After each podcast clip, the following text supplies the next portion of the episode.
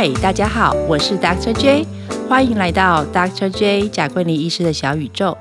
每周我都会邀约一位医师来上我的节目，在短短的十五分钟之内，与大家分享医师们既特别又平凡的生活。如果你喜欢我的节目，请帮我按下订阅，并给予我五颗星的评价，谢谢你。呃，当然我也很开心，如果你愿意请我喝杯咖啡，呃，帮助我开心的创作哦。好，今天我们很荣幸的邀请到我的好朋友 Doctor Ting 来到我的小宇宙，让我们一起来欢迎 Doctor Ting。嗨，Doctor J，你好，我是 Doctor Ting。Hi，Doctor Ting，你好，呃，很高兴今天来上我的节目。我之前有先准备了三个题目给你，然后我们今天进入第一个题目。我知道 Doctor Ting 是一位工作繁忙的女医师，同时拥有两个可爱的孩子，所以我想要跟 Doctor Ting 聊一下，说，呃，当一个女医师这个职业，同时又要兼顾妈妈的角色，这样子的情况之下，会不会？嗯，相对来讲，生活变得比较忙碌。那就是在你生活当中，会不会有时候因为女医师这个身份以及职业的关系，呃，妈妈的角色需要做一些调整呢？呃，当然，女医师是一个比较忙碌的职业，所以我觉得一定或多或少会对小孩子的陪伴跟教育的时间产生一些冲突跟排挤。那当一个女医师的妈妈，跟当其他职业妇女的妈妈基本上是差不多的，就是比较像是，就是跟家庭主妇比较不一样，但是跟很忙碌的职业妇女基本上是差不多。我们都是第一次当妈妈，都是第一次从呃错误中去学习，从小孩子的反应中去慢慢的摸索、去成长，学会怎么带小孩。那在这个摸索成长的过程当中，呃。每个妈妈不管是什么职业，我想心态跟角色都是差不多。那我们的工作的确是比较忙，尤其有时候需要在医院值班，或者是呃上下班时间比较长，或者是有时候病人发生难以预期的状况，会让我们没有办法如跟小孩子约定的时间一样，呃去接送他，或者是跟跟他做好达成跟他约定好的事情。哎，那这时候你要怎么处理啊？比如说像这时候医院忽然紧急 call 你啊，或者是呃你的小孩那边又刚好需要你去接他，这时候你怎么去找人帮忙吗？哎，对，这种就是需要找人帮忙，因为我们并不是突发状况，我们这些突发应该说这些突发状况都是我们可以预期之内可能会发生的突发状况，所以永远要帮自己安排有备援啊，所以准备的 backup 超级重要，对，backup 非常重要，不管是家人的备援，或者是自己寻求额外资源的备援，都非常的重要，因为我们没有办法呃放下医院的一些事情去。达成就是跟小孩子尊的约定的时候，要有人可以帮我们去处理小孩子的问题，这样子。嗯，那通常你的 backup 的 choices 有哪些？我们可以知道吗？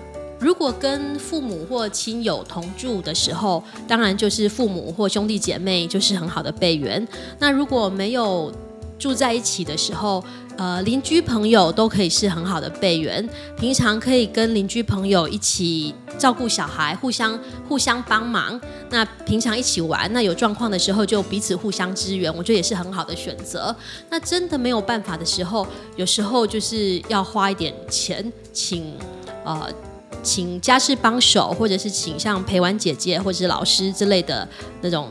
备当做备员都是不错的选择哦，所以就是保姆也是保姆也是很好的备员啊。就是比如说小孩子长大之后不在保姆家了，但是你可以跟保姆保持很好的友善关系，然后让小孩子上学之后都还是可以常常呃回保姆家玩一玩，那保姆就可以成为很好的备员。嗯，所以 Doctor Ting 的备员听起来好多，大概有五六个。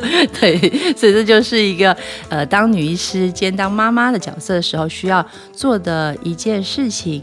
呃，那再问问看，嗯，因为就是你在教育孩子的部分，嗯，有没有特别很在意，呃，小孩子要学到什么东西的一个教育的点呢？嗯，我觉得小孩子的教育呢，我比较不在乎他表现出来的成绩，我比较在乎的是他有没有培养出足够的能力。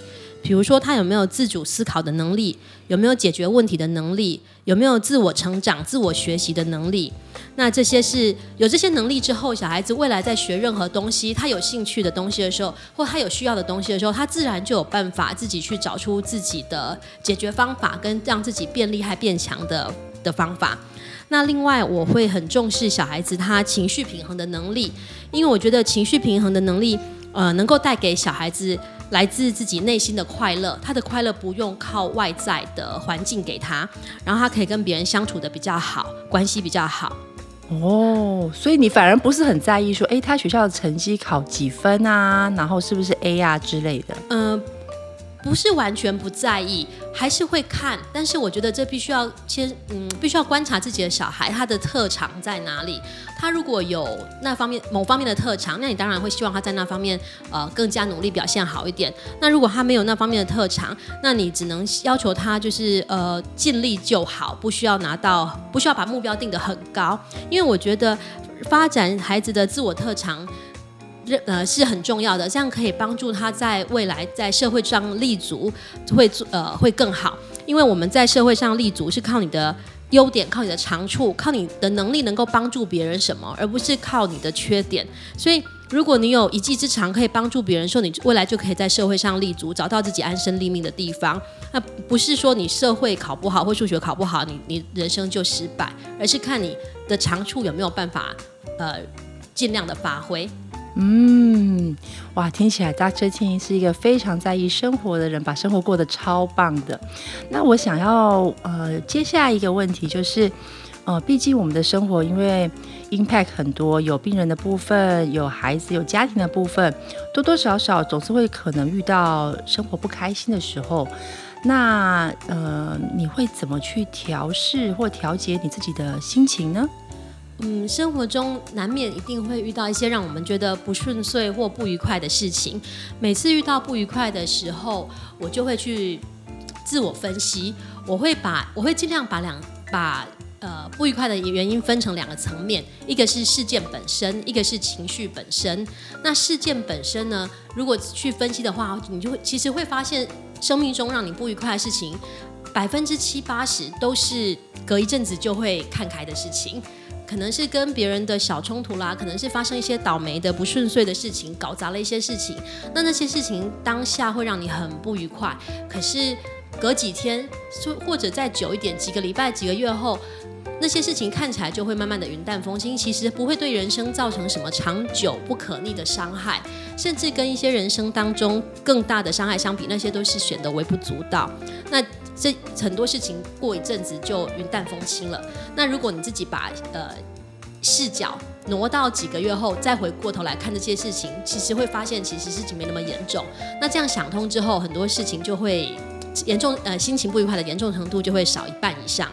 那嗯，但是有的时候很难呢，因为当下还是很火啊，对不对？当下很火，对。但是如果你可以想得通，就可以。就可以火会少一半。这个想得通需不需要训练啊？因为哎，需要常常的训练跟自我的内省，嗯，然后要常常练习。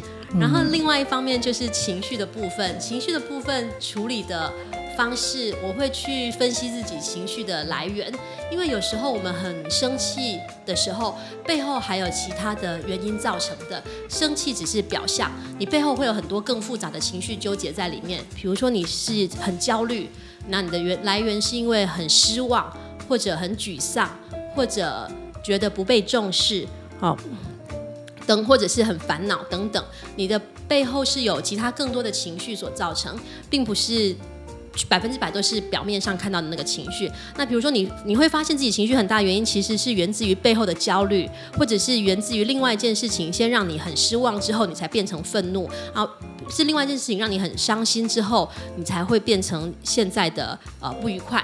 那你把背后的原因找出来，你就会发现其实表面这个情绪它的强度就少一半以上了。那怎么找背后的原因呢？自己有办法内省这么厉害吗？呃。不断的练习，然后小孩子带给我们的修炼，我觉得有小孩会差很多。所以有小孩之后，这个本身的修炼也会 upgrade 啊，对，因为我们必须去排解小孩子的情绪，所以就会要为了教小孩自我的情绪觉察，你就只好先练习自己的情绪觉察。为了平衡小孩的情绪，就必须先稳定自己的情绪，这样子练习可以让自己进步。所以说“为母则强”这句话是嗯非常正确的。对，了解。嗯，最后我们知道 Dr. Ting 是一位专业的放射诊断科医师。对，那我想嗯。在听众可能比较少，呃，或者是比较不太理解放射诊断科医师平常在做些什么，呃，可以请 Dr. Ting 帮我们稍微解释一下，呃，这一科的医师平常都做些什么呢？我们接得到你吗？嗯，放射诊断科医师是医院里面的二线科医师，所以一般情况下我们比较少会直接接触到病人，呃。偶尔会有一些放射科医师会看门诊，但是大多数的放射科医师都是躲在医院里面的隐秘的角落，然后打报告。比如说，像病人如果来做一些比较呃科技性的检查，比如说电脑断层、磁振造影，呃或者是是普通的 X 光这些的影像，都是由放射科诊断医师来做判读。我们判读之后会把它撰写成报告，供临床医师参考。所以。病人看的门诊医师就会看着我们的报告来跟病人解释他的病情可能的发展或者是预呃猜测。那一般病人是比较不会看到我们，那有时候会看到我们的机会，通常是他因为来放射科做一些诊断性的。检查或者是诊断呃或者是介入性的治疗，比如说像血管摄影或者是影像影像导引的切片，那种情况下就会由放射科医师出面去处理，帮病人做这样的手微创手术或者是治疗。那这种通常是比较严重的时候才会到我们的手上，所以病人通常是不会看到我们的啊。所以放射诊断科医师基本上就是我们一线医师的。最好的后援，是合作的关系。没错，今天非常开心，Dr. Ting 来到我的小宇宙，与各位听众分享她作为一位妈妈，同时担任女医师职位的开心以及辛苦。啊，希望我们的分享对于在听到我声音另一端的你，可以 bright up your day。